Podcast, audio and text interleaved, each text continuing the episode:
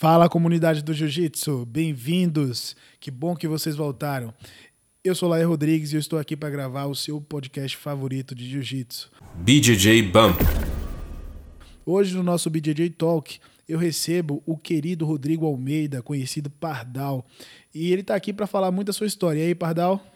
Fala aí, galera. É um prazer estar aqui no, podcast, falar um pouco para vocês, contar um pouco, dividir um pouco da minha história e espero que vocês gostem e embarquem junto nessa viagem. Isso aí. O Pardal é um cara querido, ele é faixa preta aqui da B9 já há seis anos, correto? Isso, é, tá indo pro sétimo ano Sétimo agora. ano. É, sétimo o ano. Pardal dá aula em diversos lugares, tem vários títulos e tem uma história de superação fantástica que nós vamos compartilhar com vocês hoje. É uma das histórias, minhas histórias preferidas no jiu-jitsu. Para começar tranquilo, para você se soltar. Eu sei que você fala pouco, é um cara bem tímido. Quem é você? Pô, ah, o Pardal, é, pra- como você já disse, eu chamo, meu, meu nome é Rodrigo dos Santos Almeida, né, meu nome completo. Eu venho de uma cidade eh, de São José do Rio Pardo, interior de São Paulo. Ah, e basicamente eu acho que, resumindo, você perguntou o que é, quem é o Pardal. Exato. Eu acho que o Pardal é um moleque muito sonhador que está sempre batalhando para buscar aquilo que ele almeja junto com as pessoas que ele ama e assim fazer todo mundo crescer junto. Excelente. Olha, Pardal, você respondeu muito bem essa pergunta, porque normalmente quando eu pergunto quem é você, a pessoa responde o que ela faz. E você respondeu exatamente quem é você. Parabéns, já foi Obrigado. aprovado na primeira pergunta. Mas, Pardal, então vamos lá, vamos começar do começo. Como foi que você conheceu o jiu-jitsu? Como foi que você descobriu as artes marciais? O que é que te levou a treinar? Como foi que sua história aí até você começar no esporte? Então, foi bem engraçado que eu, eu sempre gostei de praticar muito esporte, tipo, desde moleque. É, mas o meu início no jiu-jitsu foi, foi meio engraçado, porque eu fiz capoeira, fiz uma luta até que se chamava Full Contact na época. Muito sei- eficiente. Eu não sei se você conhece. você Eu já ouvi falar, já ouvi falar. Então, eu fiz quando eu era bem moleque, até eu lembro que eu fazia no sábado, porque era o que a minha família tinha condições de pagar, que era 15 reais por mês. Que era 15 reais por mês. Então, não conseguia fazer mais vezes. Isso era que ano? Nossa, eu não me lembro. Eu era bem, Bem, moleque. menino, né? É. Porque 15 reais por mês, cara, É, não, paga nem um Big Mac hoje em Não, dia. não, não, não, não. Não, era coisa nesse sentido, assim. E era no valor- interior também, né? É, também. E, e lá, né, quando eu fazia isso, eu, eu gostei muito de. E, mas minha- até minha mãe mesmo disse que antes de eu fazer a luta, ela, eu já queria ser lutador, mas nem sabia o que era. Então eu já ouvia os filmes, aí quando começava a brincar lá, com, com- pendurava a garrafa PET na, na- lá no terraço de casa para ficar batendo na garrafa PET. E aí, Legal. quando eu comecei a fazer esse, esse full contact, eu conheci o meu professor, que era, ele se chama Júlio, pô, um cara bem bacana. Sim. Que, e, e eu via ele sempre com kimono, com kimono da Bad Boy azul, que eu era apaixonado num kimono daquele, eu queria ter um Legal, kimono daquele. Legal. E, e aí eu fui gostando e ele morava no mesmo bairro que, que eu, que era uma, é uma, é uma periferia lá da minha cidade, assim, ele morava bem no mesmo bairro que eu e a gente ia embora junto. E ele me deixava levar as revistas, Gracie Mag, Olha, as tatame que ele tinha. Eu levava e ficava lendo. E, e aí teve um dia que ele me, me emprestou uma fita de vídeo, é, Ah. cassete, do UFC, que o Belfort lutava com o Ferroso, com Caramba. o Scott Ferroso, se eu não me engano. E, e ali foi, velho. A hora que eu vi o Belfort entrando Saindo na porrada. de kimono. mas eu fiquei deslumbrado no kimono. No kimono, que te chamou mais atenção, né? aí eu vi ele com o kimono da Bad Boy branco, entrando de, com aquela toquinha e tal, não sei o que tem, batendo no, no grandão lá. Eu falei, caraca, eu quero fazer isso. Que sei. legal. Aí dali pra lá, é, dali em diante, eu, ah, eu só brincava disso. Uhum. Em casa, na, só brincava disso. Punha música, imaginava que eu tava entrando. Entrando, na- já- na- já na ensaiando, né? é. É. E, e foi, foi muito legal, porque eu imaginava isso. Aí eu lembro que no, no primeiro Natal eu pedi uma, uma luva de MMA para minha mãe. E ela não tinha condição de comprar, e naquela Sim. época não tinha também. Não era fácil de achar, né? Não, de jeito Não nenhum. tinha como pedir no Mercado Livre. Não, não tinha, não tinha. Até porque eu fui ter computador e internet depois, eu acho que eu já tinha 21 anos, acho, se eu não Caramba, me engano. Então, aí ela me comprou uma, uma, uma, uma luva de, de fazer musculação, daquelas que tem um corinho na palma da mão, assim, pra- e eu colocava o couro pro Ao lado contrário. de cima para poder bater. Então, e ali Que começou. Aham. Ali começou um pouquinho. Isso em São José do Rio Pardo. Isso, isso lá em São José do Rio Pardo. Foi onde você começou a treinar jiu-jitsu também, eventualmente. Esse foi o seu despertar a curiosidade na arte marcial. Sim, esse foi o despertar. E com qual idade você começou a treinar jiu-jitsu? Então, aí eu lembro que eu queria treinar jiu-jitsu, tipo, e eu vi uma propaganda na, no jornal da cidade, né? Aí eu falei, caramba, e eu era muito novo, tipo, eu comecei a trabalhar bem novinho, mas eu era, eu era muito novo, então estudava, tinha uma série de coisas. Então aí eu cheguei, tipo assim, cheguei na minha mãe e ainda falei, ah, mãe, eu vi que lá na academia tem jiu-jitsu, não sei o que tem. E eu já tinha ido ver o, o valor. Ah, já estava preparado. É, né? se eu não me engano, eu acho que era 35 reais por mês, se eu não Sim. me engano. Olha, Outro valor baixo também, né? Comparado É. aos de hoje, né? É, exatamente. E tipo, mas meu amigo não tinha condição de pagar. Aí eu peguei, fiquei lá uma eu, te- eu, eu limpo a casa pra você, porque minha mãe era doméstica, trabalhava fora. Ah, certo. Meu pai é frentista, também trabalhava fora. Falei, eu limpo a casa troco disso. Aí eu, foi onde eu comecei a limpar a casa para ela, a troco de eu ir, de eu ir treinar o jiu-jitsu. Muito legal, cara. E aí agora você já tá treinando há quantos anos? Então, mas aí depois eu tive, que- eu, eu tive que. Eu comecei mais ou menos com uns 15 anos. Certo. Aí eu tive que parar por trabalho, essas coisas, Sim. porque eu tive que. Eu tinha que trabalhar. Aí depois eu voltei, depois de acho que um ano mais ou menos. Aí nunca mais parei. Mas Já de- tem uns 15 anos isso. É, já, já, já. Caramba, Padal, legal, muito bom. Mas desde o início eu já. Desde, desde quando eu era faixa branca eu já sabia que eu queria ser isso. E você começou a competir cedo também? Então, a competição é uma parte que vem assim, porque lá no interior não tinha muita, muitas competições. Na né? época, assim, fato. E então eu acabava competindo ah, num ano, três competições, e lá na região mesmo, lá na região mesmo. Então acabava que. E era aquela adrenalina, né? É, Participar. nossa, era muito legal. assim, nossa, era muito legal. muito- Tanto é que a minha primeira competição de faixa branca foi com três meses de jiu-jitsu. Ah, Aí eu recente. consegui ganhar na cidade de Casa Branca ainda. Vizinho, né? Legal. Eu tenho a medalha até hoje, uma pequenininha assim. Poxa, que bacana. Mas ah, o que eu acho que nem todo mundo sabe é que você antes gostava mais de MMA mesmo. Então, o, Ah, Ou até hoje, né? Eu não sei. não, então, o meu, o, o que me fez, eu, eu sempre, eu sempre, o que me chamou a atenção foi o, o kimono Sim. E, e aquele negócio. Então, e eu vendo o Belfort lutar, aí isso me despertou a atenção pelo, pelo MMA. Legal. É, mas depois que eu conheci o jiu-jitsu, comecei a praticar, comecei a viver um pouquinho, eu falei, caramba, não. Mas você chegou a fazer luta de MMA. Cheguei, eu fiz. Mas isso é outra história também. É, eu fiz três lutas amadoras de MMA e uma é, profissional, uma nas regras Aí, o profissionais. bicho é brabo mesmo. Aí perdi uma amadora e ganhei a profissional e ganhei as outras duas. Tá? Três. Então tá, o, o placar tá favorável aí, né? e vai continuar assim, porque eu não pretendo lutar mais Hoje em dia não, precisa mais, né? Mas então, Pardal, aí você foi se desenvolvendo na arte marcial, treinando lá no interior. Você trabalhava com o que mesmo, na época? Quando eu comecei, É, eu, eu- eu lembro, pode falar aí. Então- Não quando você começou, mas quando você já estava mais envolvido, bem envolvido. eu trabalhava numa oficina de torneiro mecânico. Bem diferente de hoje, né? É, eu, eu, eu trabalhei como. Já foi motorista também? Não, já. Ó, o meu primeiro trabalho foi na roça. Tipo assim, foi. foi... Treinando jiu-jitsu e trabalhando na roça.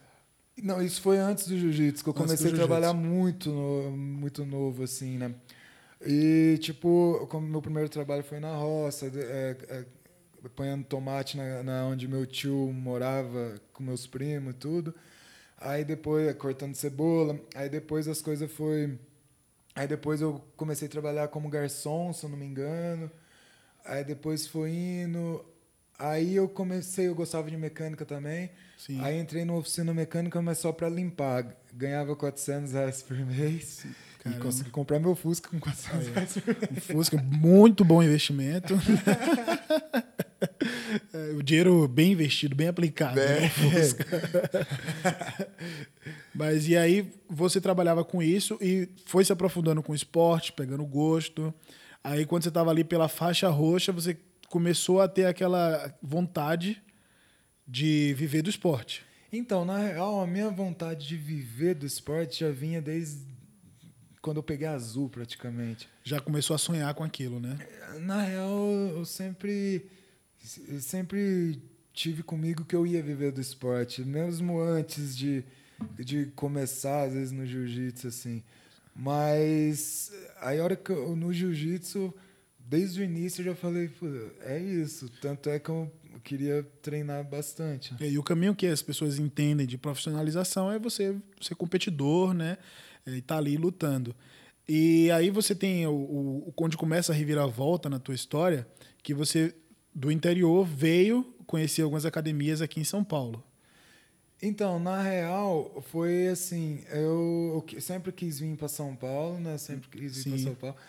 E quando eu vim morar aqui, eu tinha vindo para São Paulo três vezes na minha vida e foi lutar com um amigo meu, com o Ivan, que, que é graças a ele que eu tô aqui também, porque ele Legal.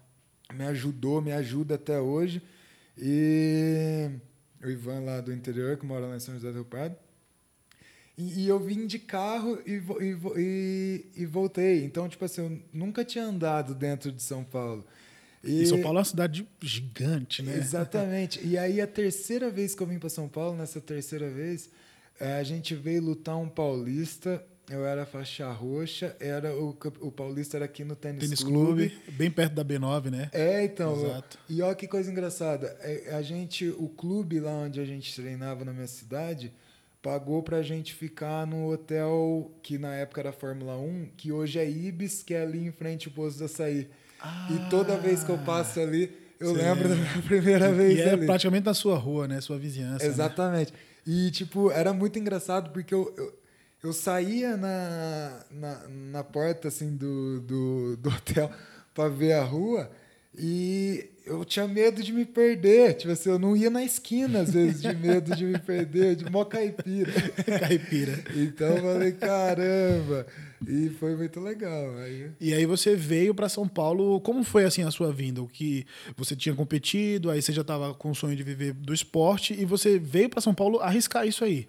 É, então, eu, eu tava. Eu treinava na minha cidade, aí eu mudei de academia lá na minha cidade. Sim. Aí, quando eu mudei de academia, eu, eu já tinha conhecido, por eu ter lutado MMA, eu tinha conhecido o Diego Lima, da Shootbox, e os meninos, o Felipe Sertanejo, os meninos.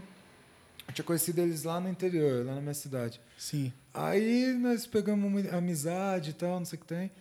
Aí o Diego Lima me mandou uma mensagem. Eu já vim algumas vezes. Aí depois, antes, aí antes disso eu já tinha vindo algumas vezes, assim, pra vir treinar uma vez. Sim. Aí vim tipo eh, tentar tirar o visto que, que foi negado. Eita. aí, o, aí o Diego Lima me mandou uma mensagem no, no, no Facebook ou no Orkut, eu não lembro na época. Numa, da, numa rede social, eh, falando que, pô, podia me ajudar, que, que, que, podia, que, que eu podia, ele podia me ajudar a vir para São Paulo, tal, não sei o que tem. Aí a gente foi conversando. Aí eu peguei, eu, nessa época eu trabalhava numa empresa que se chama Germec. Ah, É uma empresa eh, de tornearia. Eu, eu trabalhava na parte de usinagem também, porque eu fui. Sim. Eu trabalhei como torneiro mecânico, se eu não me engano, sete anos da minha vida. caramba. É, então, sete anos. Então, aí eu peguei. é, peguei férias, fiquei, eu, eu fazia dois anos que eu não tinha férias, eu peguei férias é, e vim pra cá. Certo. Vim pra cá, aí conversei com o Diego Lima. O Diego Lima, pô, não, eu vou aí te buscar pra treinar, não sei o que tem. Aí eu lembro que o Felipe Sertanejo tava, tava indo lutar o UFC BH. Ele tava, e o Diego Lima tava na maior correria e falou: ó, hoje não deu para te. Pra, não vai dar para eu ir te buscar aí. E eu não sabia andar aqui em São Paulo. Sim. Mas se você, mas se você conseguir chegar aqui para treinar, a gente está aqui. Não sei o que tem. Vem, eu vou chegar um pouquinho mais tarde, mas estamos aí. Olha o desafio, ter que andar em São Paulo sozinho. Então, e eu tinha pegado férias, tinha vindo para cá e estava na casa de um amigo meu que me ajudou muito, Gabriel Mazini, que hoje até tem uma academia também de jiu-jitsu lá no, em Sorriso, em Mato Grosso. E eu morava com ele ali na Avenida Santa Amaro, no, num quartinho bem pequenininho, onde eu ficava, e no, não tinha janela, não tinha nada, mas, puta, eu adorava aquele lugar ali também. E, e aí, tipo, eu falei, caramba, eu lembrei que eu tinha 20 dias de férias, né? Certo. Eu tinha 20 dias só Não de podia férias. perder, né? Desperdiçar, né? Não, aí eu peguei e falei, caramba, eu vim pra treinar, velho, eu, tenho- eu quero treinar, eu quero treinar. E na época era um MMA, né? Tipo sim, assim. sim. Ainda tava, tava na, na, na febre do MMA ainda, né? Isso, exatamente. Aí catei, cara, catei, olhei assim, e o Mazini, meu amigo, tinha falado, não, é porque a gente tinha ido conversar com o Diego Lima, o, o Ivan lá do interior me catou, me colocou no carro, veio pra cá, porque ele sempre via que eu tinha, falava que eu tinha potencial, Sim. e falou, velho, você tem que ir pra São Paulo, você tem que ir, você tem que ir, eu queria ir, ele catou e me colocou no carro, veio pra cá, a gente foi lá no Diego Lima, o Diego Lima, velho, já tá tudo certo, não sei o que tem, não sei o que tem lá. Me ajudou, o Diego me ajudou muito, o Diego Lima, ele tem um coração enorme. Aí quando vê, eu cheguei, né? Beleza. Aí ele, o Ivan voltou embora, fiquei aqui, né? Tipo assim, para passar as férias e treinar. Aí acordei outro dia, tal, o Diego Lima falou que não ia dar para buscar. Eu olhei assim da janela do, do apartamento, tava chovendo, né? Tava chovendo, eu falei, ah, mas nem, nem tá chovendo muito também, né? Olhando lá de fora. Aquela Eu- chuva tranquila em São Paulo. é, mas tava. Aí eu peguei e falei, caramba, será que eu vou? Será que eu não vou? Falei, pô, vim pra treinar, eu não posso perder, né? Pô, eu vou treinar. Uhum. Aí catei, o Mazino tinha falado o ônibus que eu tinha que pegar. Ele falou: Ó, você vai pegar esse, esse ônibus, você vai descer no terminal João Dias, e ali você vai, você vai passar pelo Carrefour ali, Carrefour, se eu não me engano, e você vai reto ali e chegou, é ali. Eu falei: tá. Aí catei e entrei, ele me deixou um bilhete único. Catei e vim, né? Aí eu falei, não, eu vou treinar, foda-se, vou treinar. falei, vou treinar. Aí catei, desci, arrumei minhas coisas, desci de um moletom, de moletom, tava meio frio, chovendo. A hora que eu desci lá embaixo, che- a hora que eu cheguei lá embaixo, eu falei, nossa, tava chovendo pra caraca. e eu sem guarda-chuva, eu falei, não, tranquilo, vamos aí. Aí cheguei no ponto, eu juro pra você, eu tava rezando no ponto. Eu- eu- eu- com medo, nunca tinha pegado um ônibus em São Paulo. Aí eu falei, beleza, eu olhando, "Ai, não é esse, não é esse. Aí ele falou, ó, é só se encostar o bilhete único lá no Que negócio, passa, né? então não sei o que tem. Eu falei, ah, eu dou meu jeito, você se vira. Me viro. Aí quando veio, catei, chegou o ônibus, entrei, perguntei pro cobrador. Ah, eu descer no terminal João Dias. Ele, ah, é o ponto final. Pô, Falei, ah, mais beleza. fácil. É. Falei, beleza. Aí catei e fui. E eu, e eu tentando, eu por ter a, a minha cabeça achando que era igual no interior, eu ia olhando para as ruas falei, qualquer coisa, eu, qualquer coisa, pelo menos eu sei voltar, né? E não é assim né? Ainda mais andando de ônibus. né? É, É extremamente complicado. Nossa, nem falo. Aí catei e fui. Chegou no terminal João Dias. Só o terminal João Dias é oito vezes maior que a rodoviária da minha cidade. Aí eu desci do busão, mano. Eu desci do busão e falei, caraca, pra onde eu vou agora? É, Aí só eu- virar à direita, qual direita? É, e eu não tinha, eu não tinha celular, eu tinha, um, eu tinha um celular, mas não tinha crédito na É, época. na época, né? Aí eu peguei e falei, tá, vou comer enquanto eu penso o que eu vou fazer. Aí eu fui lá pedir um pão de queijo ali, e olhando, porque eu não queria também aparecer, parecer que eu não, não sabia onde eu tava. Aí fui andando, um mó chuvão, fui andando, fui andando, fui andando. Fui andando, andando, andando, andando. E do, e do terminal João Dias até a Shootbox, eu acho que é um. Acho que é uns dois quilômetros pouquinho, mais ou menos. É uma caminhada, é uma Eu boa anda... caminhada. É, então, eu andando debaixo de chuva, indo. Eu falei, ah, só indo reto, lembrando mais ou menos o que eu tinha visto no, ando passando de carro. Aí cheguei num posto de gasolina, falei, ô, ô, amigão, tudo bom? Ele, eu falei, onde que é a academia shootbox? Ele, academia shootbox? Eu falei, é, uma academia assim, chama Peralta, na época chamava Peralta. Aham. Que, é, que tem a musculação embaixo, a galera treina em cima, tem uma galera do UFC, tal, não sei o que tem. Ele, não sei, e eu achando que no interior todo, Todo mundo sabe, onde né? Sabe Aí eu informar. falei, ele, ó, tem uma academia que é assim, que é do lado do shopping Jardim Sul, se eu não me engano. É, não acho- conheço, É né, um já, shopping lá. Do lado do shopping ali. Eu falei, ah, é essa então. Ele falou, é só ser reto. Aí fui andando, andando, andando. Quando eu peguei uma rua errada, comecei a subir. Eu falei, essa rua eu não lembro. Aí desci, tudo debaixo de chuva, sem guarda-chuva, sem nada. Aí eu fui, andei, andei, andei, cheguei na academia. Caramba. Aí Eu cheguei- tava esperando outro final nessa história. Não, não. Aí cheguei na academia. Cheguei na academia, aí o, o treino ia demorar ainda, acho que umas. Ai, sei lá, uma, umas 40 minutos, uma hora para começar Sim. o treino ainda. O treino de spar lá. Aí, beleza, sentei lá e fiquei. Quando eu vi o Felipe Sertanejo chegou, eu comentei ele, ele olhou para mim. Nossa, eu todo molhado, tipo assim, Uhum. eu todo molhado. Encharcado. E, tipo assim, encharcado. Aí ele, caraca, você veio de chuva. eu, eu falei, é, não, mas daqui ali só, tal, não sei o que tem. Aí beleza, aí treinamos tudo. Aí eu lembro que eu acho que o, o Tominhas estava num. Ele estava, eu acho que na terceira luta de MMA profissional dele. Caramba, bem no É. começo, né? Nossa, bem no começo. E aí a gente treinou tudo, o Diego Lima me apresentou pra galera, os moleques foram super hum, receptivos, me trataram Legal, super legal. bem. O Lucas Mineiro me ajudou muito no tempo que eu tava lá, o próprio Thomas, o sertanejo, porra, os caras, o Alan, todo mundo lá Uhum. me ajudou muito. Aí quando vê, vai vendo. Mas é engraçado. Aí depois eu catei na hora de ir embora. Eu falei, beleza, eu cheguei agora, como que eu vou voltar? Não sei voltar, né? Falei, beleza, vou dar meu jeito, vou fazer o mesmo caminho, vou voltar lá e vou dar um E jeito. chovendo ainda.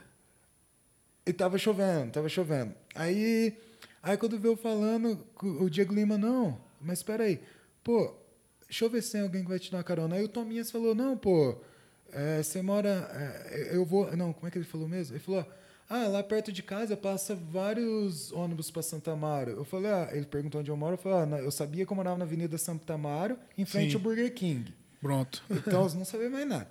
Aí, tipo assim, ele falou, ah, lá passa vários ônibus pra Santa Amaro. E eu fiquei meio assim, com medo, porque eu, eu falei, não conhecia, vai se tipo, perder. Tipo, eu falei, não, não sei o que tem. Aí o, o Diego Lima viu que eu tava meio assim, e ele pegou e falou, não, pode ir com ele, então não sei o que tem, não sei o que tem lá. Aí eu falei, não, o problema não é esse, né? O problema é o ônibus, né? Mas beleza, aí quando veio a gente, ele falou, vamos aí. Entrei no carro, a gente ficou trocando ideia, foi trocando ideia, foi trocando ideia. Ele quer saber, meu pai mora lá perto, vou ligar pra ele, qualquer coisa eu almoço com ele e já te deixo lá perto. Ah, que legal, cara. Aí ele ligou o pai dele, o pai dele não atendia. Aí ele pegou, virou e falou assim: Não, não, mas não tem problema, eu vou te levar até lá. Que legal. Véi, que ele me salvou nesse dia, o Que Tominhas. história. é. Aí ele catou, me levou, me deixou até lá, na- me deixou lá na porta de casa. É mais um reflexo de que não, não é suficiente ser campeão só no- nos octógonos ou no tatame, né? Exatamente. O cara é campeão na vida também, muito bacana. Exatamente. Isso vai muito, a- muito além de coisa. É. Ô, ô, Pardal, deixa eu te perguntar uma coisa aqui. Eu, eu conheço a história, mas os nossos ouvintes não. E os seus primeiros anos aqui em São Paulo foram anos bem difíceis, porque você contou aí da sua primeira experiência antes de se mudar. Sim. E aí, eventualmente, você acabou se mudando pra cá pra viver de jiu-jitsu, não de MMA, né? É, então, aí o que, que aconteceu? Aí, beleza, eu tava lá, aí eu queria treinar o jiu-jitsu, eu, tinha- eu queria focar no jiu-jitsu, tinha falado, pro- tinha falado pro, pro Diego Lima e tal. Aí ele falou, pô, você tem que ir lá no Barbosa, então. Lá no Barbosa é o melhor Ah, lugar. porque Eles são parceiros antigos, né? É. Ele, ó, lá no Barbosa é o melhor, é o melhor lugar, tal, não sei o que tem, não sei o que tem lá. Aí eu falei, caramba, que legal.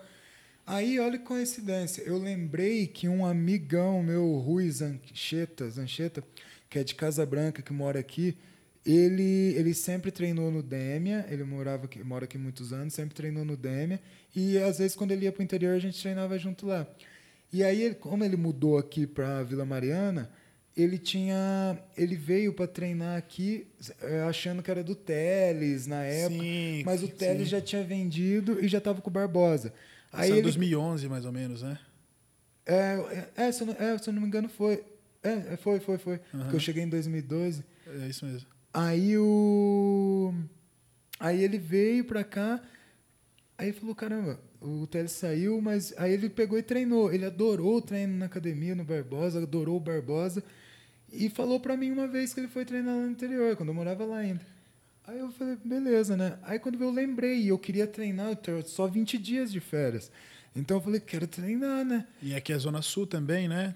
Próximo de Santo Amaro, né? É, então, mas eu nem, não tinha nem ideia de onde ficava, você entende? Eu queria treinar, eu queria vir pro Barbosa, eu queria chegar aqui no Barbosa. Aí, aí o, como o Lima tava na correria, o Diego Lima tava na correria, pra, porque ele ia me trazer no Barbosa, para me apresentar pro Sim. Como ele tava na correria com, com o Felipe Sertanejo ia lutar o UFCBH, aí eu catei, liguei pro, pro Rui. Ô Rui, você treina no Barbosa, não sei o que tem. Pô, você não, não tem como você me levar? Ele, ah, então beleza, ó, me encontra, dá um jeito de chegar no metrô na Rosa. Aí, Ah, esse eu conheço. é, ah, não, não, não conhecia. Aí o. Aí eu, eu perguntei pro moleque que morava comigo, Mazini. Ele falou, pô, aqui tem um ônibus que para lá no metrô Ana Rosa e é o ponto final. Tipo assim, eu falei, nossa, fechou. Mais outro terminal. É, mas eu terminal. Eu falei, só voou, né? Aí catei, fui, encontrei ele. Ó, eu lembro até hoje, foi muito engraçado isso também.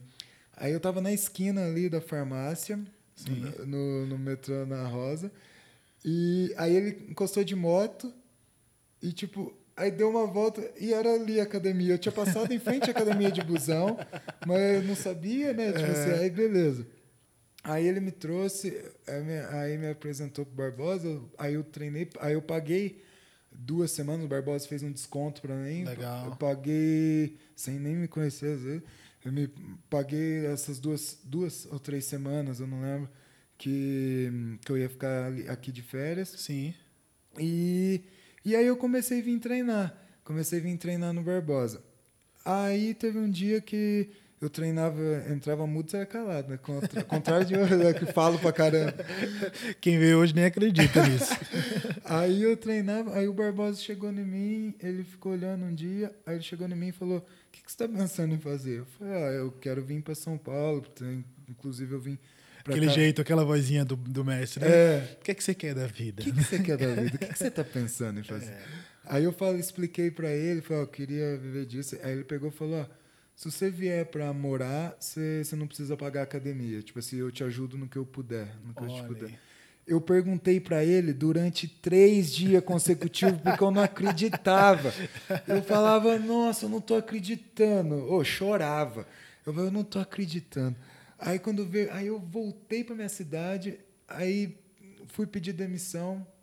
E, e isso eu tava conversando nesse final de ano que eu tava no interior, eu tava Aham. conversando com, com o meu ex-patrão sobre Sim. isso. Aí eu falei, eu cheguei lá, fui pedir demissão, aí pedi para eles fazerem um, um acordo O comigo, acordo, pra- sim. porque eu ia precisar. Pra não sair com a mão na frente e outra atrás. né? Era o único dinheiro que eu tinha para me manter aqui, né? Aí, aí foi. Aí ele pegou e. Aí eles não queriam que eu saísse. Eles, não, não, não sei o que tem. Até ofereceram aumentar o salário. Oh. Aí eu peguei e falei, não, não, mas não é por isso, é meu sonho. Então, tipo assim. Aí quando eu falei que era sonho, é, ele chama Rui, o dono da Sim. empresa da Germec. Você tem amizade com ele até hoje? Tenho, inclusive eu fui treinar o final de ano, eu tava fazendo uma preparação física no clube. Eu encontrei ele, a gente se lembrou disso. Que história bacana também, né? Aí ele pegou, virou pra mim e falou assim: Ah, não, se é teu sonho, você tem que ir. Que então, legal. E, e aí ele fez, ele fez o acordo e não e não e eu não precisei devolver a multa, tá? Ah. Ele falou: "Ó, você vai precisar disso. e de fato eu ia mesmo. aí foi onde eu e nesse meio tempo tava o alemão aqui, o Léo. Sim. Eu e o. Léo, o Léo chegou seis meses antes de mim. Aí eu ligava pra ele, ó, não deixa o Barbosa esquecer que, que, eu- que eu tô indo, não. Eu pedi demissão já, não sei o que tem, deixa ele esquecer, não. Porque eu, ia- eu tinha que fazer um mês de aviso, né? Aham. Aí cumpri esse um mês, catei as coisas, catei as coisas. Catei uma mochila e um colchão e vim. Kimono, não pode esquecer o kimono. É, exatamente, vim. Cara, que legal. E aí você chegou aqui em São Paulo em 2012. 2002. Foi o, ano, o mesmo ano que eu me mudei pra cá também. Ah, é? É, eu mudei em abril de 2012. Nossa, eu cheguei dia 31 de 2002, um dia depois do meu aniversário. 31, 31 de... de julho. Ah, legal. E não era fácil, né? Como você já mencionou, você não conhecia muito a cidade, uma cidade grande, você veio lá do interior, é, para treinar jiu-jitsu. E se hoje Ainda não é fácil. Nossa. Imagina, há oito anos, como é que não era. Não, então, aí nesse. Você nossa. veio de faixa marrom, só pra. Isso, exatamente. Eu vim de faixa marrom. Nossa. Era um meu- guardeiro enjoado. Não, meu Deus, não. Apanhava que nem apanha até hoje, né? Mas antes apanhava com mais ainda. Falava, caraca, era, era foda. E, tipo, bem magrinho também, mais ainda do que era. Mas eu cheguei a pesar 63 quilos aqui, né? Tipo assim. Uau! Cheguei- Falei, caraca, foi foda. E aí, como é que foram os primeiros anos aqui? Você treinava aqui na B9, Então, não os- dava aula ainda, né? É, então, o que, que eu fiz? Eu falei, caramba, eu, eu tinha o dinheiro do, do seguro do acerto, aí tinha o dinheiro do seguro-desemprego, que era seis meses, acho, né? Sim. Seis meses. Então eu falei, velho, é com isso, eu tenho seis meses para arrumar alguma coisa lá. E o Ivan, do interior lá, ele me ajudava com 400 reais todo mês. Ah, ele me legal. ajudou durante uns cinco anos, mais ou menos, com 400 reais por mês. Foi o que me segurou muito tempo. Aí, o que, que acontece? Aí eu vim e, tipo, minha família não, não tinha condição de me ajudar. Então, não, eu, eu até evitava falar muitas coisas, às vezes, para eles por conta disso. Sim. Mas aí eu vim pra cá e tal, não sei o que tem. Aí não conhecia ninguém, fui começando a conhecer as pessoas, mas mesmo assim a galera era um pouco mais fechada, algumas pessoas. Então, tipo, demorou um certo tempo. O primeiro, o cara que, que me arrumou o meu, a minha primeira, hum, uma primeira aula, digamos assim, foi o Dudu Nascimento, Caissara, que, pô, eu sou, eu sou extremamente grato e eu adoro esse cara. Até hoje a gente estava se falando. Isso ainda foi em 2012 mesmo? Ou já foi um pouco depois? Eu, ah, é, se eu não me engano, foi pro final de 2012, assim. Sim. mais ou menos. Então, aí o, Cais, o Caissara, o Dudu, tipo assim, velho, ele me, me dava roupa, ele me dava tênis, tipo assim, ele, tipo, mui- muitas vezes, tipo, as coisas pra, pra eu comer, ele me dava, assim, entende? Sensacional, cara. É, ele, assim, também... Tem muita gente boa no jiu-jitsu. É, né? muitas Que outras bom. pessoas também, o Edson me ajudou, tipo assim, muita gente. É. Mas no começo, antes disso, foi bem. Porque aí chegou uma hora que o dinheiro acabou, né? É. E eu, eu só tinha o dinheiro para pagar o aluguel, né? Que é- aqui na Vila Mariana, para quem não conhece São Paulo, é um dos bairros mais caros de São Paulo. É bom de se morar, É, mas é muito caro. nossa. muito caro. E você veio morar aqui na região da B9, né? Não, na época eu tava morando lá com esse meu amigo, o Gabriel Mazini, Ah, ali na Avenida Santa Mara. Ainda, que também não é barato. Então, mas ele, o que que acontece? Ele me ajudou muito, né? Eu pagava 350 reais por mês. Ah, É, sim. Que porque na eu- época era um valor considerável, né? É, porque... Você imagina, você recebia 400 de ajuda, pagava 350 de É, aluguel. Exatamente. E, tipo assim, eu tinha. Eles tinham o quarto deles, ele e o outro lá, o carioca. Aí tinha o AP. Eu, eu dormia na, num. Eu não sei se era dispensa que tinha, Uhum. que era. Cabia a cama certinho, assim, uma cama de solteiro. e era bem pequeno. Eu, lembro que eu tinha que tomar antialérgico direto, porque eu ficava de frente pra rua, entrava bastante pó. Assim. Caramba.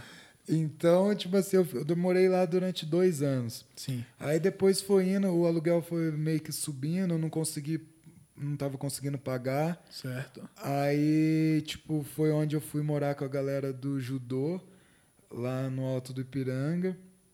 Mas em, em meio a tudo isso, é, nossa, teve vários altos e baixos, assim, você entende?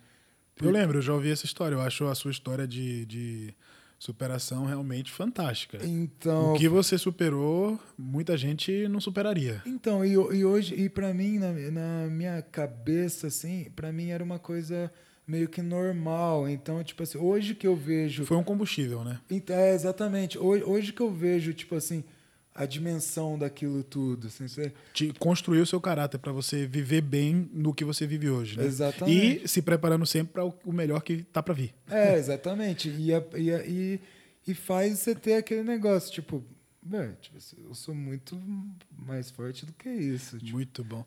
O, o- eu sempre costumo falar que a dificuldade vem para todo mundo. exatamente. Só que quando a dificuldade chega, o obstáculo chega para você, você tem a opção de se acovardar ou de crescer diante disso. Exatamente. Porque ele não vai sair dali Não. sozinho. Ou você tira ele, ou ele vai passar por cima de É. você. E a- a- o que você passou nos seus primeiros anos aqui realmente foi né, coisa para faixa preta. Então, eu- eu E você che- pegou a faixa preta logo quando chegou aqui, né? Não, eu peguei um ano depois, né? Eu fiquei É, um ano de faixa um ano, marrom aham. e peguei a preta. Legal. Mas aí, tipo assim, é, então aí eu peguei, aí eu comecei a dar aula, o Caissara, o Dudu me arrumou uma, um personal que é meu amigo até hoje, o Gustavo, que era lá na Moca. Aí eu fui dar, na empresa dele, eu ia dar aula lá para ele, começou com uma aula por semana. Era 80 reais a aula. Quando veio ele foi gostando, foi ver, foi ver eu tava fazendo, é, eu tava dando aula para ele todos os dias da semana. Bacana. Aí, o que que acontece? Aí, beleza, tal, não sei o que tem. Até esse tatame que tem em casa foi ele que me deu, tal. Ah, Ó, pra você ver como é que é as coisas. Aí, ele teve que parar, parou de fazer o personal, tal, não sei o que tem. E eu tinha guardado esse dinheiro. Então, aí eu consegui segurar mais um pouco. Então, tipo assim, beleza, eu tinha guardado todo o dinheiro que... Porque eu não saio, não, não saio, não, não faço nada. cara caseiro, né? É, então, tipo, aí eu catei guardei. Aí foi indo que que, que aconteceu? É, beleza, aí fui, fui me mantendo com esse dinheiro, o dinheiro acabou. o dinheiro acabou, só fiquei com o dinheiro do aluguel. Aí eu, caraca. Aí eu ia pro interior, trazia uma. Quando eu ia pro interior, eu trazia umas marmitas que a minha mãe fazia. Mas aí não, não dava, não durava muito, porque eu como bastante. e, e aí até o Mazini ria de mim, tipo assim, brincava comigo, né? Mas é, tinha muita coisa que eu nem falava, assim, mas ele, ele brincava comigo. Ele falava, caraca, eu chegava em casa, eu- ele tava comendo miojo com salsicha na, na, na, na panela. Então, tipo assim, é porque a salsicha, o Dudu me dava, Caissara. A mãe dele trabalhava na, numa escola de, de. Ah, numa escola, eu acho.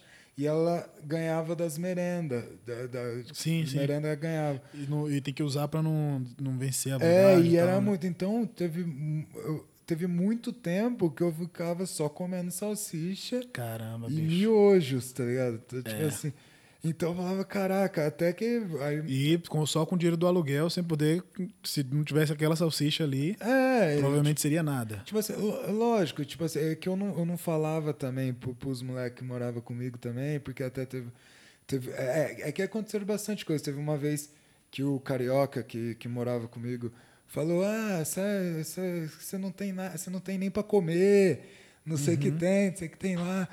Aí eu falei, tá bom então, não tem agora, né? É. Aí, aí foi, né? Beleza. Mas aí o, o Dudu me ajudou muito nisso. Aí o Dudu, velho, ele me dava, ele me ajudava muito.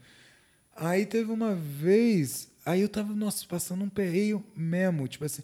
E, e aí, mas era assim também, tipo assim, quando, velho, eu já tinha almoçado e eu tinha os únicos 10 reais. Aí faz de conta, o outro, ah, não tinha almoçado e tava sem dinheiro, pô, toma aí, come aí, amanhã eu me viro. Tipo assim, eu pensava, nem. E eu, eu, eu me lembro muito, eu e o Edson, eu e o Edson era muito assim. Às vezes Legal, um tinha, o outro não legal. tinha.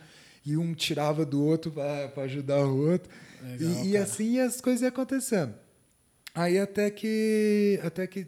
Até que, tipo assim, teve uma época que foi bem pesado, que foi a época que eu cheguei a ficar bem mais leve, né? Que eu pesei os 63, 64, mais ou menos. Hoje você tem 77, né? É, hoje tem 77. É uma E- diferença considerável. pra quem já é magro, então. E, tipo, Porque o Pardal tem 77 magro. Imagina o cara com 63, né? Nossa, é um esqueleto, né? Tá Era pele e osso. Aí o. Aí o. ah, Como que era mesmo?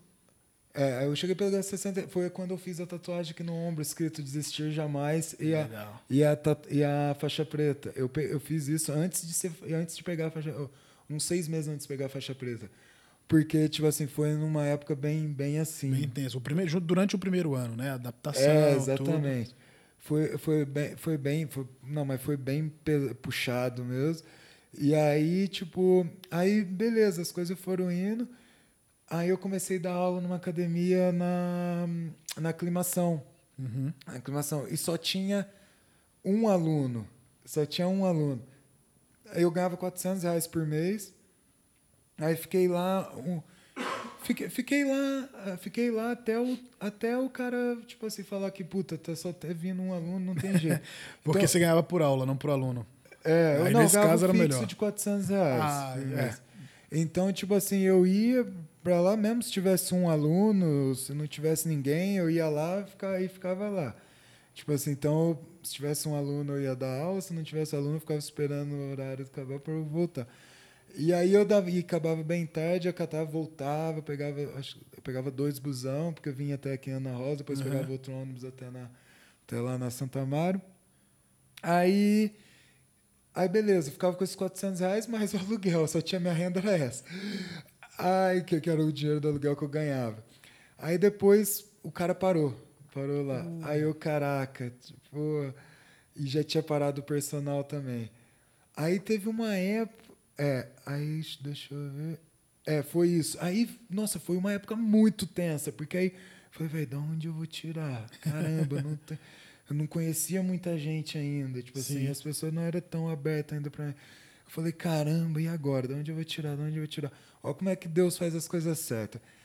Aí, aí eu já tinha parado de dar aula para esse aluno particular, o, o Gustavo, lá da Moca, que ele tinha. Do nada, fazia mó tempo que a gente não se falava, assim, tipo assim, do nada. Ele me mandou uma mensagem, do nada, velho, do nada. Ele mandou uma mensagem, ô, e aí, Fernando, como é que tá? Eu falei, ô, e aí, Gu, beleza? Tô bem, graças a Deus, você. Tipo assim, não sei, não sei o que tem. Ele, ah, tô bem também, tipo assim, olha, ô, eu queria te, eh, te- eu, eu- E aí? Eu falei pra ele, e aí, você vai voltar a treinar quando? Ele, ô, puta, não tá dando, não sei o que tem. Ele falou, mas eu queria te dar um presente, não sei o que tem. Eu falei, presente? Que que... Ele catou e me deu seis cheques de 300 reais pra eu depositar Caramba. um por mês. Eu Pré-datado, né? é, é, exatamente. Eu falei, caramba. Eu falei, você nem sabe o tanto que você salvou minha vida. Aí eu falei, caraca. Aí ficou com isso. Aí eu fiquei com isso. Uma é. sobrevida. É. Aí fiquei com esses, é, fiquei com esses 300, aí foi indo, foi indo. Aí depois eu consegui uma academia aqui na aqui na, na- no metrô Santa Cruz. A Ex- Exodus, se eu não me engano, como é que- eu não lembro como é que chamava direito. Foi onde o, um aluno meu, o Gabriel, todo começou a treinar. Legal, que é seu aluno até hoje, É, né? hoje é faixa marrom. E foi quando ele começou a treinar. Aí eu comecei a dar aula ali, de. No finalzinho da faixa marrom. Aí comecei a dar aula ali e tal. Aí eu ganhava 550 reais por mês. Legal. Já cara. melhorou. Já melhorou. Então minha renda era essa, os 400 que o Ivan me dava e os 550 ali. Aí foi indo, foi indo, aí quando veio. Aí peguei a preta, depois de uns três meses que eu já estava dando aula ali. Aí peguei a preta. Aí fui. Aí depois, o que aconteceu? Fui substituir o Pingo na, lá na academia da. Na, na Biocompany, na, na, na Augusta, Legal. na academia do Gleidson. Fui Legal. substituir o Pingo porque o Pingo tinha ido pro Peru, tinha ido ficar seis meses. Aí eu fiquei seis meses substituindo ele e tal, não sei o que tem. Que bacana, cara. Aí as coisas melhorou um pouco, aí ele voltou. Aí eu devolvi o lugar para ele, fiquei só naquela que eu tava.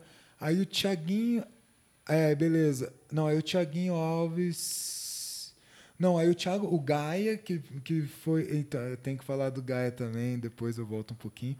O, o Gaia me chamou para dar aula com ele lá no Bom Retiro. Sim. Aí eu também, é, como o grupo era pequeno, tipo assim, eu não ganhava muito, mas os, os meninos sempre me ajudou muito. Legal. Até hoje, tipo, nossa, sou, sou Eternamente grato. né? Nossa, o Tai, o Robin, o Pedrão, todos os moleques, tipo, foi, é, foi muito legal. Aí a gente começou a dar aula junto, eu e o Gaia lá. Aí, aí depois disso, o Thiaguinho Alves, mas isso foi numa. Foi num, num tempo meio espaçado. Foi, sim, sim. Tipo assim, não Você foi tá dando bem, uma, uma espaçada maior agora, né? é, não foi bem na É sequência. que o, o- a, a turbulência maior foi no primeiro ano, não é isso? É, Aí quando você começou a se estabilizar, foi começando a pegar o jeito, né, das- da coisa, né? é, eu, eu, eu Fazer acho- um nome também na cidade, ser conhecido, né? É, também, mas tipo assim, eu acho que os primeiros os primeiros três anos e meio, quatro anos que foi, foi bem difícil. É, né? Os primeiros três anos e meio, quatro anos foi, foi mais assim. E aí é, a sua história, poxa, você largou a sua cidade, veio para cá, é, investir numa coisa que é incerta, né? É. E o, o, esporte é realmente muito incerto, mesmo você sendo um prodígio. Exatamente. É muito incerto. Ninguém pode premeditar o que vai acontecer exatamente. É. A gente depende de certa, de certa forma do, do resultado do que vai acontecer e a gente não tem como controlar o resultado. Exatamente. A gente pode trabalhar por ele, mas não controlá-lo. E é, mesmo com toda essa dificuldade, você não desistiu, que é o principal.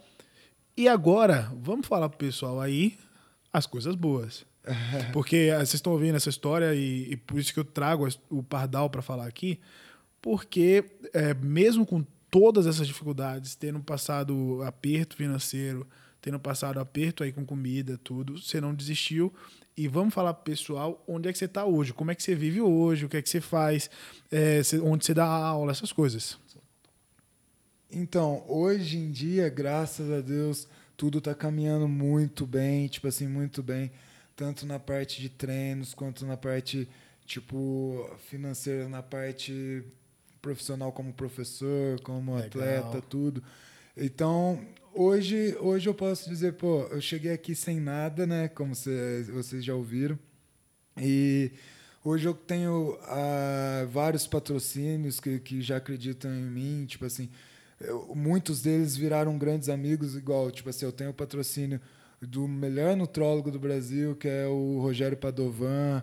Tem o patrocínio da NS Fórmula, tem a farmácia de manipulação, patrocínio da, da caveira de kimono. Que legal. Patrocínio da XXL de que roupa, legal, patrocínio de fisioterapia. Do... E aí o pessoal que vê isso hoje vai lá ver nas suas redes sociais não sabe o que fundamentou isso. Né? É, exatamente. O, o, a base de tudo isso, né, cara? É, tem, é igual, tem patrocínio de fisioterapia de preparação física. Internacional, inclusive. É, eu, quem, quem faz minha preparação física é um dos melhores preparadores físicos da Europa, né? Aprendeu a falar francês. Ah, tô, tô, tô aprendendo a falar francês também. Tive Viajou para fora. Pô, tive a oportunidade. A minha primeira viagem para fora, é, graças ao, tudo foi graças ao jiu-jitsu na minha vida. Eu amo jiu-jitsu enlouquecidamente. e, tipo, eu devo tudo a ele. Então, tipo, a minha primeira viagem foi para o Chile. Também legal. tem uma, uma história bem legal com isso, mas vai ficar para o próximo podcast. Sim. Mas tem uma. É, a minha primeira viagem foi para o Chile.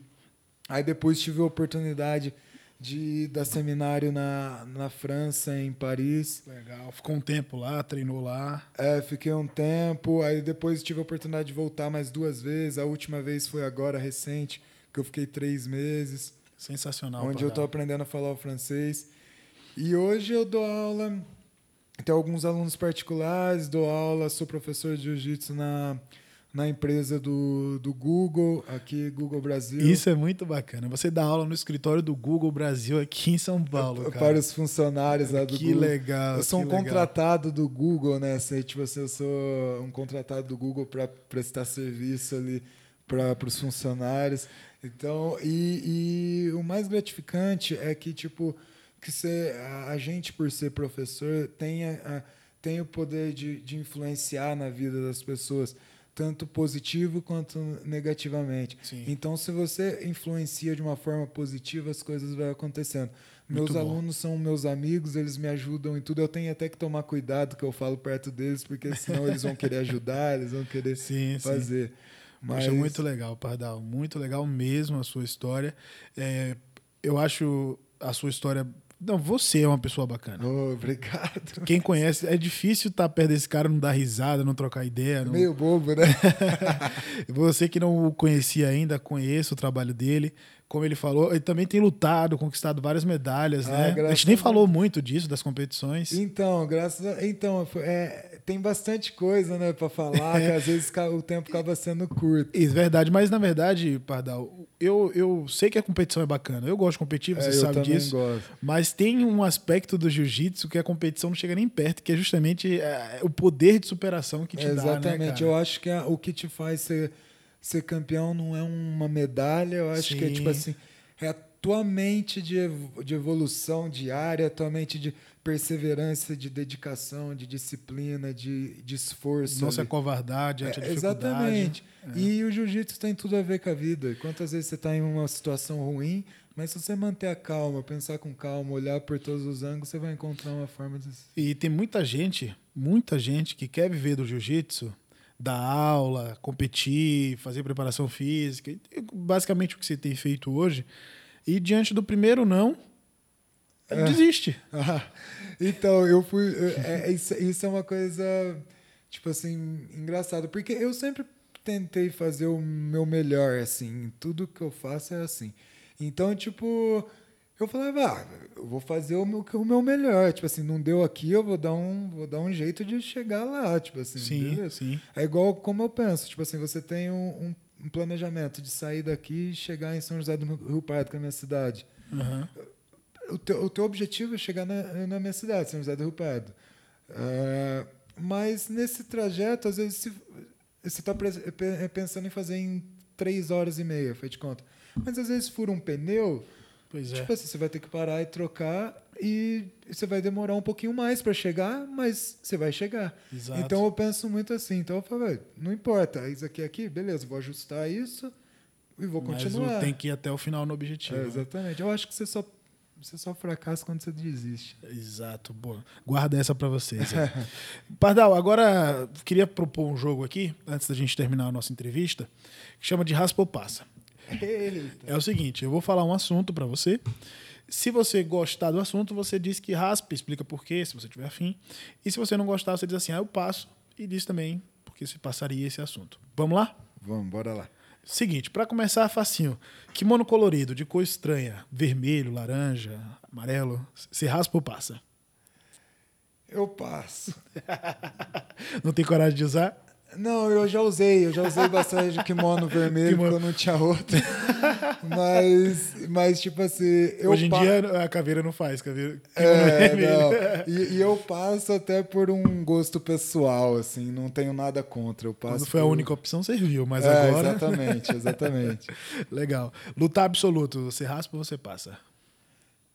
Ah, eu raspo, né? Gosta de fazer uma focinha. Ah, raspo. É, não, é, não em todas as competições, mas eu raspo. Essa nós vamos. Legal. Treinar defesa pessoal, raspa ou passa?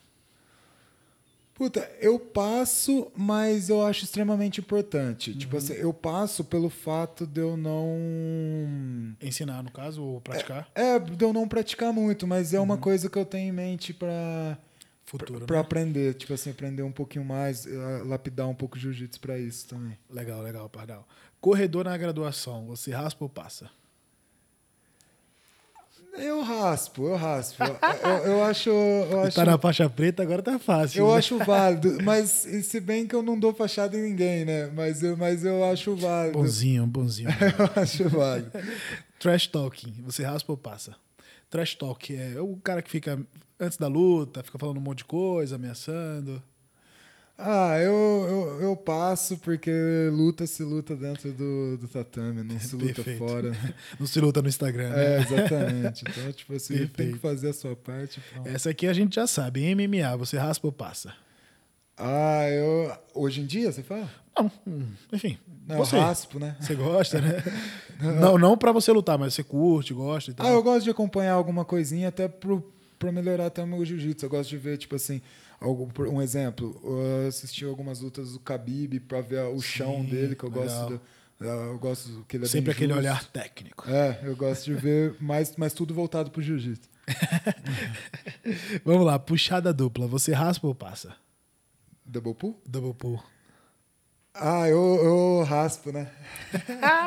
Você gosta? Eu raspo, ah, eu gosto. Você, eu gosto. você já falou pro pessoal que o Barbosa te proibiu de fazer guarda? Nossa, é verdade.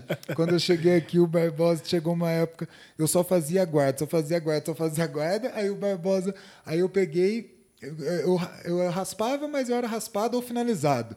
Ô Barbosa, você vai ficar três meses sem fazer, sem fazer guarda, só treinando por cima. Se eu te ver fazendo guarda, você vai sair do treino.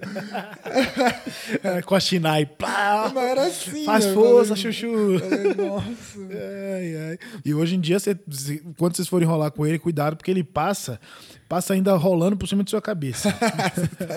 Tá doido. Bete giro, né, Pardal? Bete giro. Vamos lá. Fechar campeonato, você raspa ou passa? Eu raspo. Você gosta? Ah, eu acho, eu acho quando a pessoa tem um, você tem um afeto legal com a pessoa, eu acho bem legal, tipo assim. Pô, eu tenho vontade de fechar um campeonato aí com o Pete, com, com o Legal, Japinha, cara, com o legal. Legal. Suas crias. Ah, eu tenho vontade. Pardal adotou duas crianças, gente. Vamos lá, é brincadeira, viu? É, padronização de kimono, você raspa ou passa? Não, eu raspo, raspo. Você gosta? Não, eu acho, eu, acho, eu acho legal, eu acho importante. Pra ter uma visão de. Se a gente quer se profissionalizar, eu acho que isso é um caminho. Boa, Pardal, muito bem. Esse Pardal tá sensacional, hein? Aham. Essa aqui eu também já sei, hein? Preparação física, você raspa ou passa? Nossa, eu raspo. Se der duas vezes por raspo dia. duas vezes, né? Raspo duas vezes. Eu gosto, gosto muito de fazer preparação física. Gosto muito de treinar tudo que é pro jiu-jitsu, assim. tipo, preparação Legal. física, drill, é, é, o próprio jiu-jitsu. Nossa, eu amo treinar. Que legal, Pardal. Agora esses dois últimos aqui, vamos ver, não vai arregar, hein, Pardal? Ai, caraca. Você foi mandou bem até agora, são os dois últimos. Anabolizantes, você raspa ou passa? Olha, tipo assim, eu, eu raspo na, dependendo da, da ocasião, assim. Eu acho que tem- eu acho que você chega numa certa idade, eu acho que, que a gente por ser homem e se, se você tem um objetivo de competir numa categoria adulto, sei lá, eu ou se mesmo no, no próprio master que é muito difícil, É. se você quer se manter competindo até longo prazo, vai chegar uma hora que você vai precisar. Mas eu não. eu- eu- tudo tem, o, tem, tem a dosagem. Eu acho que eu acredito muito que o que faz do, do negócio uma, um remédio ou um veneno é a dosagem. Então você tem que estar fazendo com acompanhamento bem, bem certinho para que para que seja não para você ser um bodybuilder nem nada, mas tipo para melhorar a tua recuperação, sei lá, eu quando você chega um pouco, vai, sei lá, a partir dos 38 anos, não sei, 35 anos, não, não sei muito, eu não- ainda não cheguei lá ainda. Mas aí já seria, no caso, aceitável.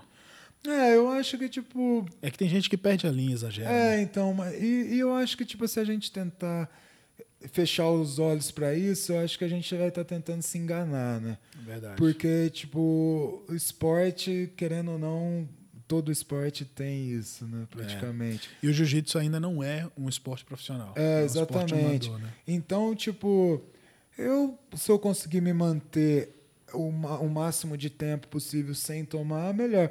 Porque eu, eu acho que às vezes também eu, eu vejo hoje, porque eu, eu, eu faço uma preparação física muito boa e muito forte, assim, também. E, tipo, véi, todo dia que eu vou para preparação física, eu tento fazer melhor do que eu fiz antes. Então, tipo, eu comecei a perceber que que não adianta você querer tomar e se você não fizer o seu melhor naquilo Com que é para ser certeza. feito, você entende? Ficar sentado no sofá esperando né? Exatamente, isso aí não vai te trazer nada. Agora se você agora se você faz, come, se co- come, se alimenta bem, tipo assim, come certinho, tipo descansa e faz uma preparação física boa, Uhum. tipo assim, como tem que ser feito mesmo, so- sofrendo ali, ralando, fazendo força. Sim. Eu acho que você, você não vai precisar tomar. Acho que você vai precisar tomar só quando você tiver mais Bem velhinho. bem- mais lá na frente, sabe? Nesse, nesse, nessa, nessa fase que eu falei, pô, eu quero me manter tanto. Mas eu não sou, não tenho, não falo nada, não sou contra. É um assim. double pull nessa. é um double pull, é um double pull, é um double pull. E agora, por último, um assunto tranquilinho. Creonte. Você raspa ou passa? Então, o, o Creonte, antes de falar, Creonte, para mim, eu tenho. Tem umas pessoas que têm uma visão de Creonte e umas pessoas que têm outra visão. O que, que seria o Creonte, assim, que você fala? Não, então, é- é- vamos lá. É porque eu sou o entrevistador, viu? Uhum. Lá, você querendo me entrevistar aí. Caraca, é verdade, foi mal. Você tá dando uma esquivada de faixa preta aí. uma fuga de quadril. Mas no caso, o Creonte é aquele que. É, vamos lá. Porque aí qual é a ideia, né, Parel? O cara que troca de equipe, como você, mudou de cidade. É uma coisa.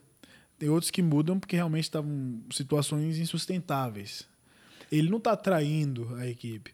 Mas realmente tem gente que tá, tipo, trocando de equipe a troco de nada, sabe? Ah, banalizando. Entendi. Porque tudo bem você trocar de equipe. Eu, eu acho ok. Mas tem gente que banaliza, sabe? Não, entendi. Tem gente que, que perde a linha. Então, eu acho que assim, tipo.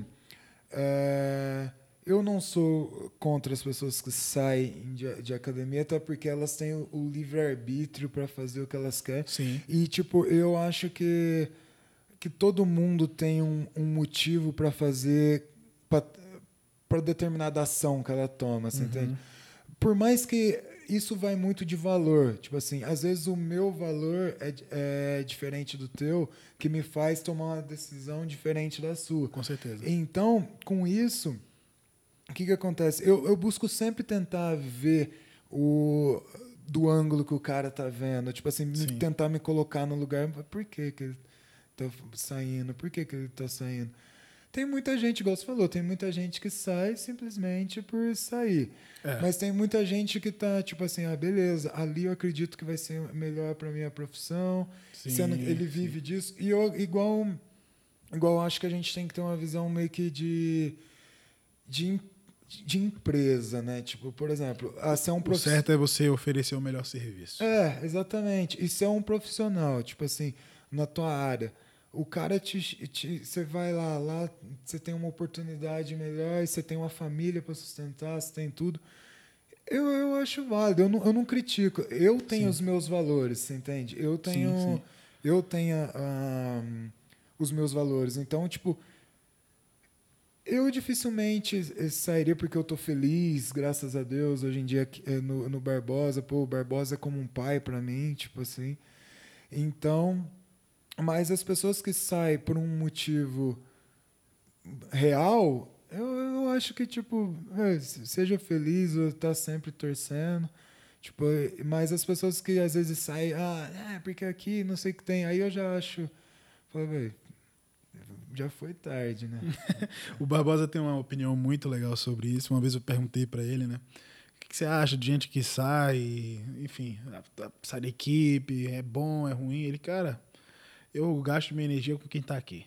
Eu me preocupo Exatamente. com quem está aqui. E se o cara foi, paciência, aquela vozinha dele, né? É, paciência, então, é paciência. isso que eu tô querendo tentar te dizer, que tipo assim, pô, eu tento entender o lado do cara e ponto. Tipo assim, eu tenho que me preocupar com a, com a minha trajetória ali e fazer o melhor que eu posso para minha equipe, para meus amigos e tipo e tentar expandir cada vez mais isso e e mostrar que tipo que a gente pode chegar assim onde a gente e a gente vai quer com certeza não tenho nem dúvida disso Pardal cara nós conversamos bastante aqui obrigado por me receber na sua casa ah, bicho você foi campeão hoje do Raspa Passa é, foi sério? Campeão era. Ai, caraca. Era o único atleta na chave.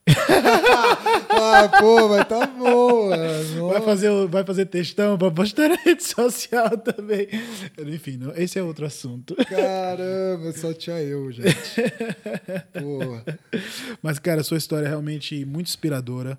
Eu, particularmente, gosto muito. Você sabe que eu sou um fã seu. Você foi lá no. Fui no seu seminário, você deu seminário lá no projeto, foi muito legal. É, eu aprendo muito com você. Você é um cara que me ajuda muito também no treino. Ô, oh, louco. É, eu tenho desenvolvido minha guarda, que é um grande desafio. Inspirado parece. no Mestre Pássaro. Ah, é? Aquele dia que você meteu a dela riva, eu falei, ai. Esse, esse gordinho tá ousado. o ousado chegou.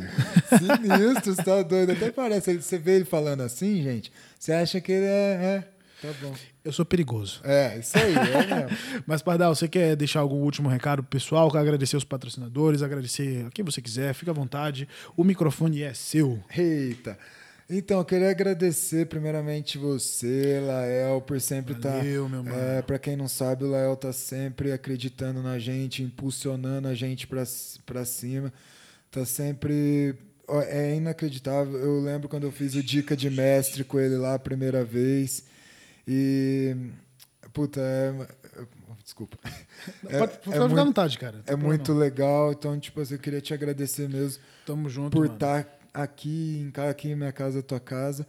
Queria agradecer todo mundo que me patrocina, tipo assim, o, o Rogério Padovan, que além de meu patrocinador, é um grande, meu velho. Esse cara tem um coração gigante.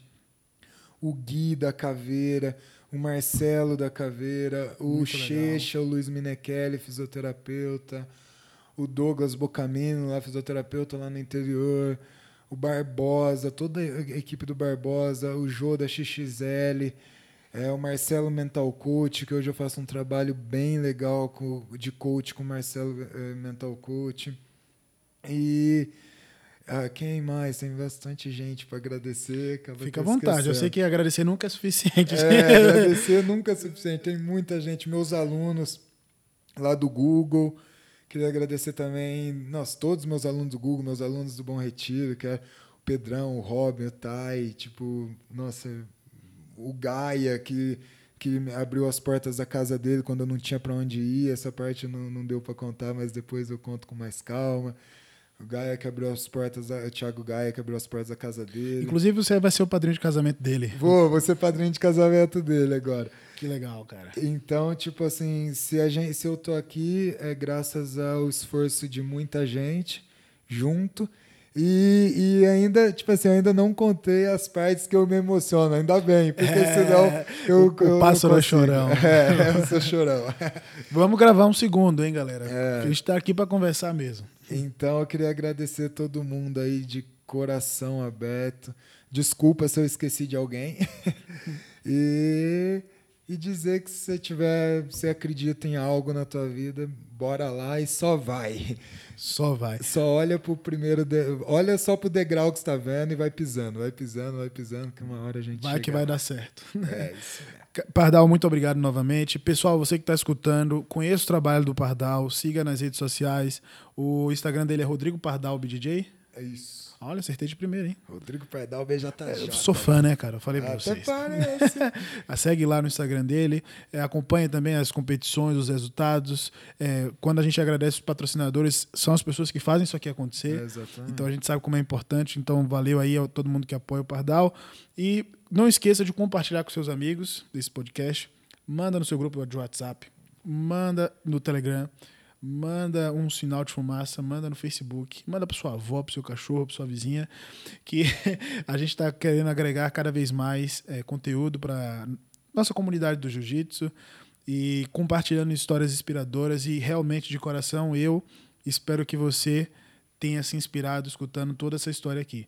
Não desista, continue firme. Se tá difícil agora, vai ficar mais difícil lá na frente, mas o que a gente não pode é desistir. Fique com Deus. Os. Amém. Os.